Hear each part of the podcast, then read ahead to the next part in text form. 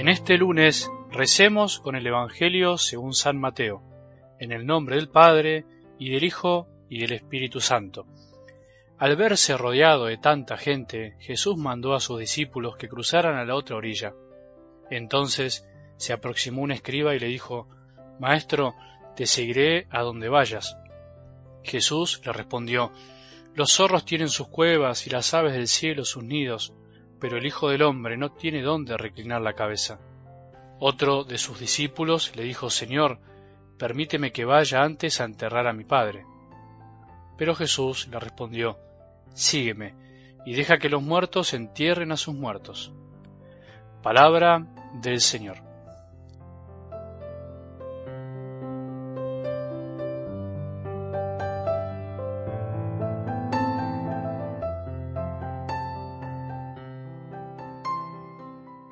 Podemos pedirle al Señor en este lunes, en este nuevo comienzo, que su palabra dé sentido y dirección a nuestra vida y que sepamos mirar para adelante.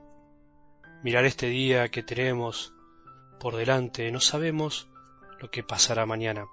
No importa tanto lo que pasó ayer, porque sabemos que hoy Dios Padre nos presenta una nueva oportunidad para amar, una nueva oportunidad para apostar otra vez por lo que hacemos cada día para hacerlo mejor, para hacerlo bien, para hacerlo con amor. El Evangelio de ayer, del domingo, fue una maravilla, un deleite para seguir desgustando. Aunque no nos alcance la semana, voy a tratar de despuntar algunos detalles para que nos siga ayudando. Ante la verdadera necesidad, en los momentos donde parece que nadie nos puede ayudar, en esos momentos donde, como decimos, se toca a fondo, es ahí donde Jesús le encanta aparecer, aunque sepamos que Él está y estará siempre. En estos momentos su presencia es especial. Algo de eso se vislumbraba en la escena de ayer con estos dos milagros de la vida encadenados, el de la mujer y el de la niña de doce años. Finalmente la palabra nos enseña que solo es Jesús el que nos devuelve la dignidad y la vida, la sanación y la vida del corazón enfermo y moribundo. El mundo y sus promesas nos pueden pintar un mundo de espejitos de colores, pero cuando las papas queman, como se dice, será Jesús el que nos ayude, el que nos salve, el que nos dé la paz del corazón que vos y yo tanto anhelamos y necesitamos. Eso nunca lo olvides. Tanto la mujer excluida por su enfermedad como Jairo este hombre importante de ese tiempo, ambos acuden a Jesús, al único que podía darles lo que necesitaban, y mucho más. Seguiremos con esto en estos días. De algo del Evangelio de hoy, lo primero que me sale decir es que el Señor nos llama a la libertad. Él quiere que salga de nuestro corazón el deseo de seguirlo. No es una exigencia vacía, impositiva, es una exigencia que debería brotar de un corazón atraído y enamorado. Por eso, si no tenemos en cuenta esto de las llamadas, como hoy las exigencias evangélicas, las exigencias para seguir a Jesús parecen totalmente descabelladas, exageradas. ¿Cómo es posible que el Señor exija tanto? Bueno, el Señor en realidad exige al que quiere, al que se anima más. Él nos invita y lo dice así, ¿querés? ¿Querés seguirme? Bueno, si querés, seguime. Yo te cuento cómo es. Si querés seguirme y te cuento que los zorros y las aves tienen sus lugares, pero yo como Dios hecho hombre vine al mundo y fui rechazado. No me tuvieron en cuenta, no me comprendieron. No tengo un lugar donde cobijarme, humanamente hablando.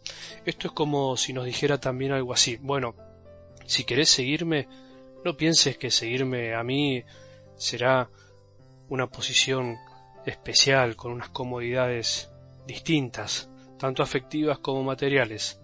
Seguirme a mí es estar un poco a la intemperie, es estar a veces bajo el sol, bajo la lluvia, de las cosas que nos pasan en este mundo y no todo es como nosotros a veces queremos, como deseamos.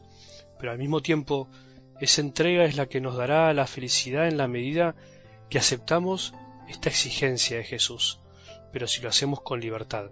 Eso es lo fundamental, la libertad, la libre elección. Si no, nada tiene sentido.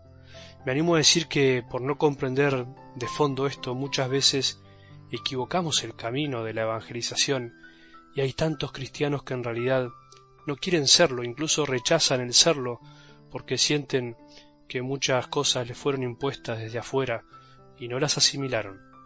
Señor, te quiero seguir a donde vayas. Bueno, nos dice Jesús, yo te cuento un poco cómo es. No pensemos que la vida cristiana es todo como nosotros creemos. También hoy Jesús dice esta frase que parece tan dura. Deja que los muertos entierren a sus muertos. Pero podríamos preguntarnos bien hoy a qué se refiere con esto. Se refiere en realidad a que no tenemos que dilatar su llamado una vez que lo descubrimos y aceptamos. Si nos decidimos a seguir a Jesús, si nos decidimos a amarlo, a llevar una vida de oración, a fortalecer nuestra vida espiritual, a tener un apostolado, a hacer el bien, a hacer silenciosamente todo lo posible para amar a Jesús y a los demás, especialmente a los que más sufren, entonces no tenemos que tardar, no tenemos que decir, bueno, tengo que hacer algunas cosas antes. Ese es el sentido de la frase. Deja que los muertos entierren a sus muertos. Este hombre en el fondo pretendía volver a su casa y vivir con su padre hasta que muriera. No, el Señor le dice, vení conmigo, vení conmigo porque si me amas a mí, vas a amar mejor todas tus realidades, tu familia, tus amigos, tu trabajo, todo. Si el Señor está primero en nuestra vida, todo lo demás vendrá por añadidura. Si el Señor está primero, todo lo demás se ordena y se acomoda. Si el Señor está primero en tu vida, vas a amar de manera más pura y más sana todas tus realidades, todo lo que Él mismo te dio, y no te pide que las rechaces.